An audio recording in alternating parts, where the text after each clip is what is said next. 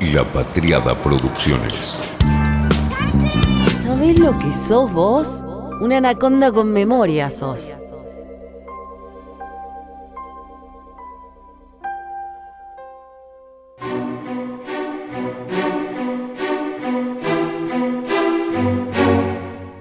La tengo acá enfrente a la foto.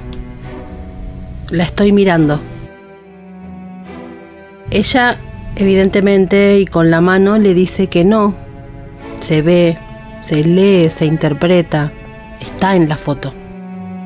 Es evidente que él le está ofreciendo agua. Y ella le dice que no. El vaso de ella está lleno, por lo que la foto en sí no dice absolutamente nada más que, que Cristina Fernández tiene un vaso lleno y Alberto Fernández le ofrece agua. No cabe más agua, porque hay un límite específico en el vaso. Y si se le pone más agua al vaso, el agua se va a volcar. La foto entonces, como digo, en sí misma no dice nada. A ese vaso no le cabe más agua. Un poquito a lo mejor, pero casi nada es lo que se ve. Y de lo que no se ve, pero está fuera de campo, sabemos que ella no toma, sino de las botellas que ella misma se hace llevar.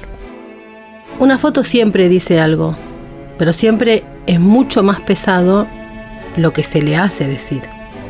¿Quién? Quien quiera. Y en ese querer hacerle decir hay una decisión política con un objetivo con un preconcepto tan hecho carne que en realidad ese quien que le hará decir algo a la foto anda por la vida con su lente no de tomar fotos, sino de hacerle decir a las fotos.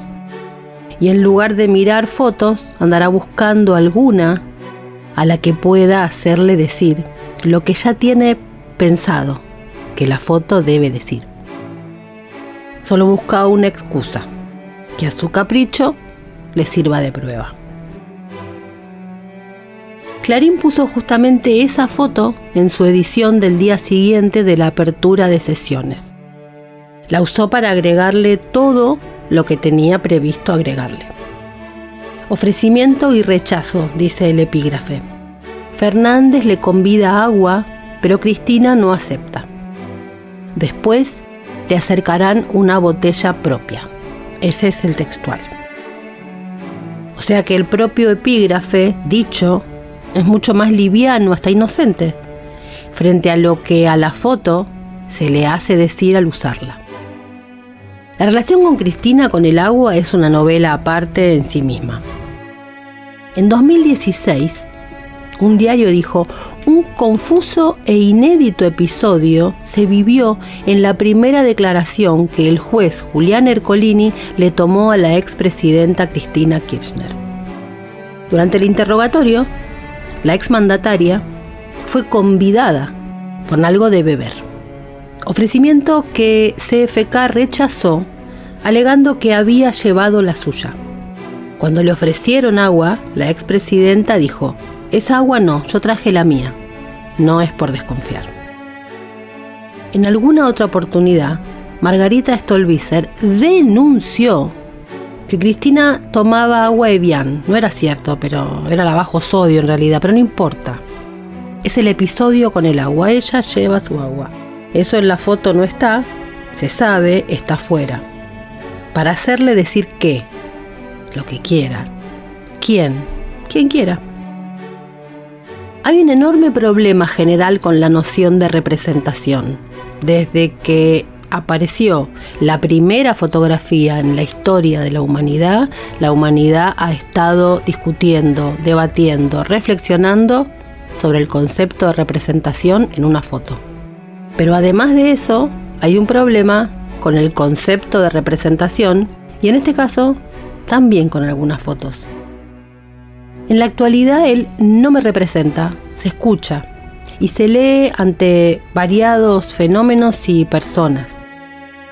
En esa queja o necesidad de marcar la diferencia con el referente en cuestión, se esconde una carencia, la que proviene de la idea de que la representatividad tiene que ser una foto completa, un espejo de lo que de modo consciente le demando a la otra persona, todo.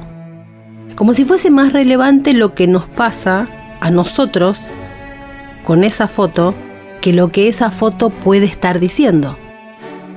Como si fuese más relevante lo que nos pasa a nosotros que tenemos micrófono con una foto, o lo que es peor, como si fuese más relevante lo que nos pasa a los que tenemos micrófono que lo que le pasa a la sociedad con la foto o con los de la foto. Ya no hay distancia.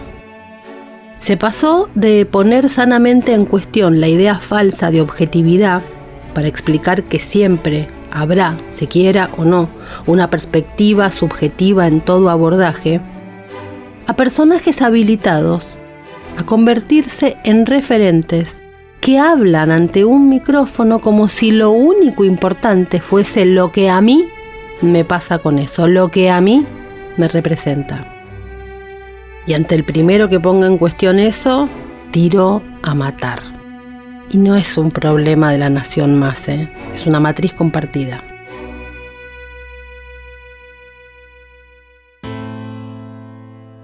John Berger es uno de mis escritores favoritos, exquisito, este dato no le importa a nadie, podría pasarme horas recomendando lo que más me gusta. Irrelevante, lo que a mí puede gustarme o deje de gustarme. Lo relevante es que además de ser un exquisito autor de ficción, es un teórico único sobre el análisis de nuestros modos de mirar. En su libro La apariencia de las cosas, el autor de la introducción, Nikos Stangos, explica cómo Berger, desde la aparición de la fotografía, dice que es el ojo de la cámara el que modifica el sentido de lo que vemos. Lo importante para él son los modos de mirar. Es consciente de que la descontextualización, la fragmentación de las imágenes, su encadenación con otras, provoca una transformación de las mismas, alterando sus significados originales. Antes el espectador iba a las imágenes. Ahora las imágenes viajan hacia el espectador. Las reproducciones mecánicas transforman el significado de lo que vemos, porque descontextualiza la función, en lugar del lugar en las que fueron pensadas. Al presentar las imágenes modifica la percepción que tenemos de las mismas, condicionando su lectura, modificando sus silencios.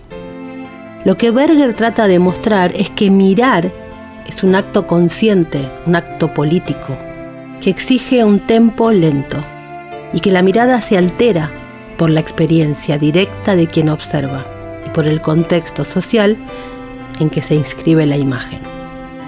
Estos riesgos, sobre los que Berger advierte, sucedieron con dos fotos, o con tres, de la actual Argentina dos de la selección argentina, la otra de la Argentina.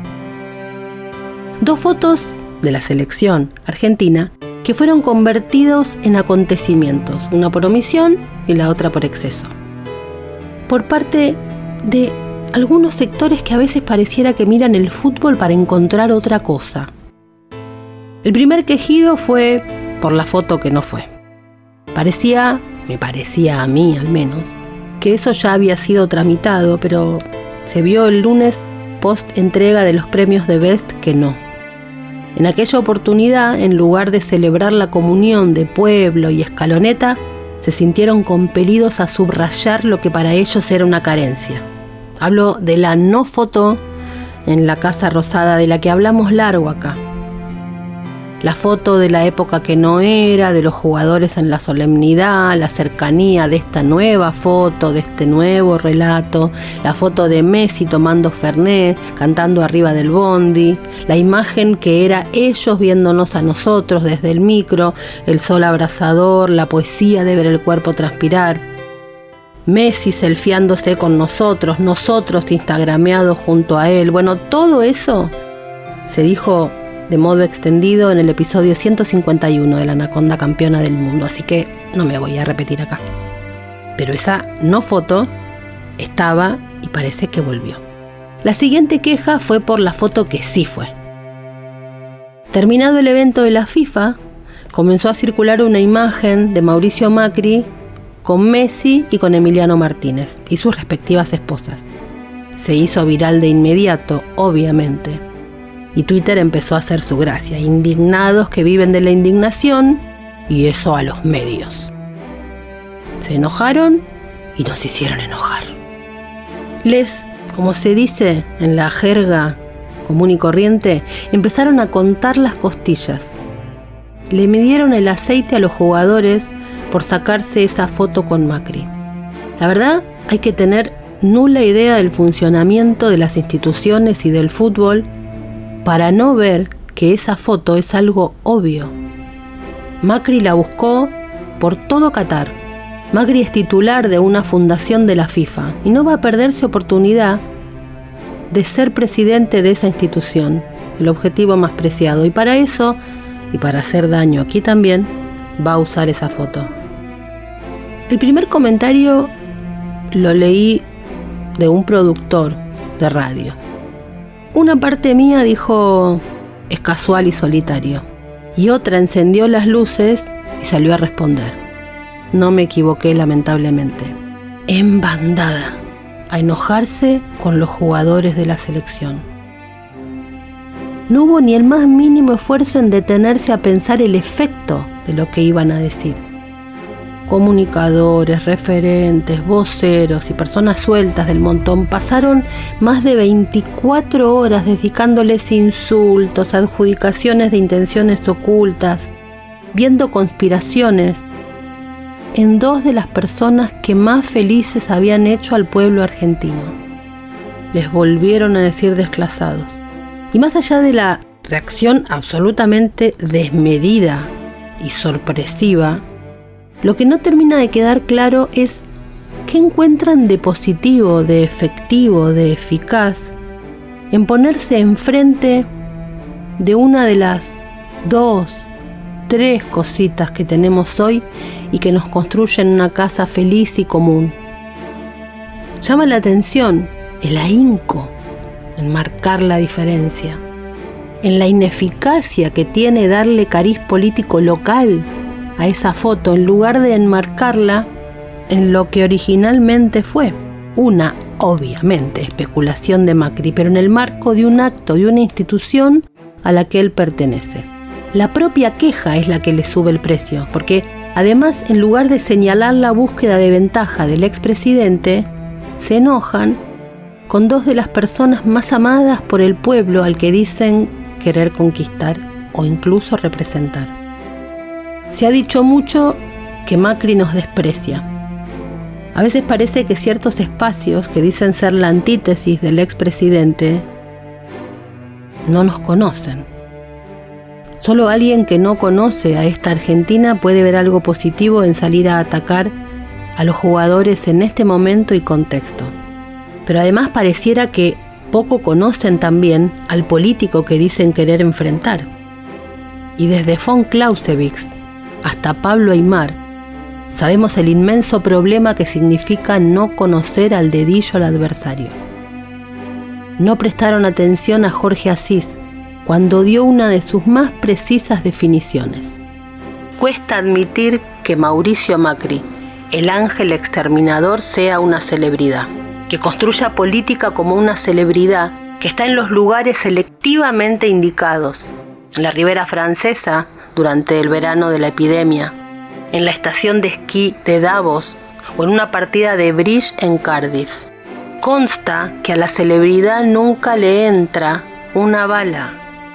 Si a cualquier político del montón se le escribe un libro como el del hermano Marianito, no puede salir ni fotografiado en el diario. A la celebridad, en cambio, ni lo raspa. Es de amianto, se suele, solemos decir de los personajes así, claro, porque son eso las celebridades, de amianto. Y guste o no, simbólica, personal y representativamente se le dispensa otro trato. ¿Que es injusto? vaya novedad. Pero la realidad es como es, no como nosotros queremos. Y la peor táctica para cambiar la realidad es no conocerla. Estos jugadores no son como Diego. Leo en ese juego de cerrazón, binarismo y eterna suma cero. Como si Maradona hubiera sido un matungo y rústico futbolista que solo corría en línea recta y no un estratega que supo que en zigzag se llega mejor al arco. Corset. Hay gente que es feliz entre corset. Diego hizo campaña a favor de Caballo y se tatuó al Che. Le dedicó su libro a Fidel Castro y a Carlos Menem. Zig-zag. Como todo lo popular que tiene cientos de puertas de entrada. Diego, el embajador deportivo itinerante de Menem. El doctor Carlos Menem me ayudó mucho a cambio de nada, de nada. Yo me acerqué a él cuando pasó la tragedia de su hijo Carlitos en marzo del 95. Pensé que podía darle algo, no sé, apoyo, algo. Cuando el peronismo perdió las elecciones con De la Rúa, en el 99, fui a visitarlo, porque sentí que debía estar con él también en la mala, y para demostrarle a todos que no tenía intereses por poder ni por nada. Fui cuando ya no estaba para la vuelta olímpica. La vuelta olímpica la dan los giles que se suben al carro de los vencedores. Y yo no soy esos. Dijo en Yo soy el Diego de la gente. Hay que cancelarlo a Maradona por esto ahora. Hay que encorsetar, hay que hacerle decir a la foto para poder decir uno. Revolear fotos al final del camino se termina convirtiendo en un berrinche. Clarín usa la foto del agua, Macri usa la foto de un encuentro institucional. Y muchos que se quejan de esas dos fotos y de la que para ellos hizo falta usar, como la de Estela de Carlotto con Macri y Menem, en tanto presidentes de la nación, para pelearse con ella. Quizás no somos conscientes un poco porque no queremos lastimarnos, yo al menos. Lo dejo pasar, me enojo en el momento y lo dejo pasar. Pero la verdad es que en apenas unos meses fuimos testigos de enojos delirantes de ciertos sectores. Leo textual lo que me escribió alguien, con algún grado de relevancia política que no tengo autorización para decir su nombre. Enojados con Lula porque no vino a ver a Cristina. Con Estela porque no armó el 24 y el 25 contra la proscripción y con Messi porque Macri le pidió una foto. Se van a quedar sin ídolos, me dijo. Tiene razón. Una de las críticas que me suelen hacer es que soy más crítica a veces del cristinismo que del macrismo. No es cierto. Y es tan obvio que ni me detendré en aclararlo. Lo que sí puede ser es que hable más de un sector que de otro. Y eso también tiene razones obvias. Primero porque lo tengo más cerca, y segundo, porque del macrismo rabioso no espero nada más que odio. De los que hacen la B con los dedos siempre espero más que odio, agresión y sectarismo. Mirar en detalle, con detenimiento, cuidar el punto común, la zona común que nos regaló el equipo de fútbol, es un buen ejercicio me parece, primero para no resquebrajar semejante felicidad y después para no terminar desconociendo tanto al pueblo que se dice querer representar. El primero de marzo, el presidente citó al Papa, desde abajo hacia arriba, desde las periferias al centro. Id a las periferias, que suelen estar llenas de soledad, tristeza, heridas interiores y pérdida de ganas de vivir. Con tus palabras y acciones derrama el aceite de la consolación y la curación en los corazones heridos. Fueron las palabras del Papa en la misión de Lazare. Periferia, tanto en clave espacial como política y geopolítica. Todo aquello que dista del centro de la actividad y del poder y de lo hiperideologizado. Las periferias del mundo, las periferias urbanas, las periferias económicas, las periferias políticas, las periferias culturales. No es ir a los pobres en términos de mal marxista, es entender lo alejado, lo alejado de uno. Los alejados, como todos aquellos que habitan las periferias y no tienen acceso al centro del debate y que tienen sus propios debates. La oreja en el asfalto. O sea, con un oído en los temas y sensibilidades de la gente común. A veces, y en estos tiempos tan confusos, entre los politizados pareciera buscarse lo contrario. Hay como ganas de llevar los enojos del centro de ciertos hiperpolitizados a la periferia. Y entonces vemos que no encaja y vemos el rechazo. El discurso del presidente fue el elogio de la moderación. Yo el moderado, tendría que haberse titulado. Y más allá del chiste, lo digo como algo positivo, o al menos descriptivo, y en un volver a las fuentes del acuerdo electoral de 2019. Unos pocos días antes de este discurso, de esta inauguración, la semana anterior, le mandé un audio a Martín, el Rodríguez con el que tiro paredes, siempre. Le decía esto. Claro, porque nuevamente, viste, volvemos al inicio, o sea, si la gran estadista es ella, porque eligió a Alberto, porque era el moderado que mm, permitía en ese momento ganar, quiere decir que leyó que Alberto era el moderado que permitía ganar. Entonces, si eso es así, ¿por qué al moderado le piden que sea de quebracho? Entonces, ahí hay una pregunta no, no, no, no, no, no resuelta. Y por otro lado, si ellos pensaban que Alberto no iba a ser moderado, y por eso lo eligieron, quiere decir que Cristina tiene una lectura de la realidad pésima. Digamos, no tiene salida esa posición salvo en una trampa. Obvio que este audio no lo escuchó Alberto y tampoco habló con él, así que acá no hubo contaminación cruzada. En todo caso pareciera ser un diagnóstico similar y que es de muchos más que dos. Como lo de Malvinas, muy a favor. Cuando está todo roto, a mí el efecto que me provocan estos temas de la casa común son como el mate con el que alguien te espera o la sopita caliente los días de frío, un cobijo. La agenda común no partidaria, participar de eso, ser uno más en eso. Un poco pareciera haber sido ese el intento bastante correctamente coreografiado de las historias en el balcón, el testimonio de lo común de carne y hueso, un modelo muchísimas veces usado por el Frente de Todos o Frente para la Victoria o Unidad Ciudadana, el de la gente común. Ese, de la frase de Kirchner, la del anhelo de aquella frase. La gente con un trabajo, un buen trabajo, un asado el fin de semana, mirar fútbol con tranquilidad, sin angustias, sin la política en el centro. Al día siguiente de la sesión, en un acto, el presidente siguió con lo mismo. Parar el bochinche de la política y escuchar el susurro de nuestro pueblo. Muy a favor de la frase, incluso del concepto de la palabra bochinche, aunque sea medio de Enrique el Antiguo. Alguien dijo que la virtud de Néstor fue traer los problemas de la periferia al centro y que lamentablemente el cristianismo transita el camino inverso, lleva los problemas del centro a la periferia. Escribe Federico Martelli. Claro, es otra vez lo mismo. Esa frase de Néstor, mi preferida, que no es ni la de la generación diezmada, ni la de proponer un sueño, ni siquiera el proceda. Esa es mi frase preferida. A pesar de lo que dicen, no quiero un país en estado de locura. La gente tiene que tener un trabajo, un buen trabajo, y el fin de semana tiene que poder hacer un asadito, mirar el fútbol con tranquilidad, sin angustias y sin pensar en nosotros todo el tiempo. Ese fue nuestro pacto en 2019. Dejar atrás a Macri sin la centralidad de Cristina. Otra cosa. Eso es lo que nos propusieron en aquel sueño. El elogio de la moderación. Después pasaron cosas.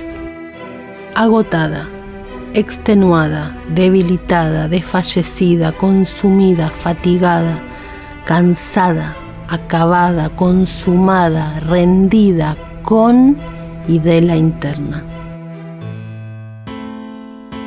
Probablemente estemos ante la elección más incierta desde el 2003. Contradicciones e internas a cielo abierto en todos lados y una dirigencia que no termina de sacarnos la ficha la política como una especie de no lugar lejano entre los hinchados las pelotas, o sea, todos, y malestar.